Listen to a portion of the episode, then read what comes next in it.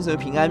今天我们一起思想出埃及第十六章，神供应食物。一到十二节，百姓抱怨没有食物，而神应许赐下。十三到十五节是神迹赐下的玛纳。十六到三十节是他们收取玛纳的方式。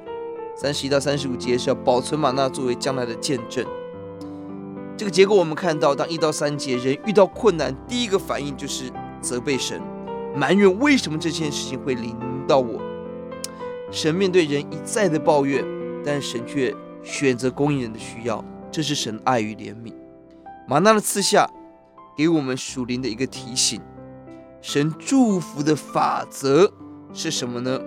十六到十八节，我们看到是神祝福的分量是准确供应每一个人所需，多收没有余，少收没有缺。因为什么？神知道我们的需要，神会按着我们的需要准确供应我们。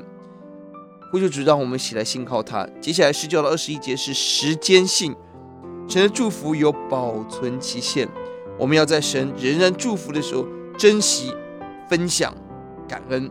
神的祝福有收取期限，当太阳光一照，吗哪就没有了。让我们把握机会，抓住神的祝福，跟着把握机会，抓住上帝真理的话语。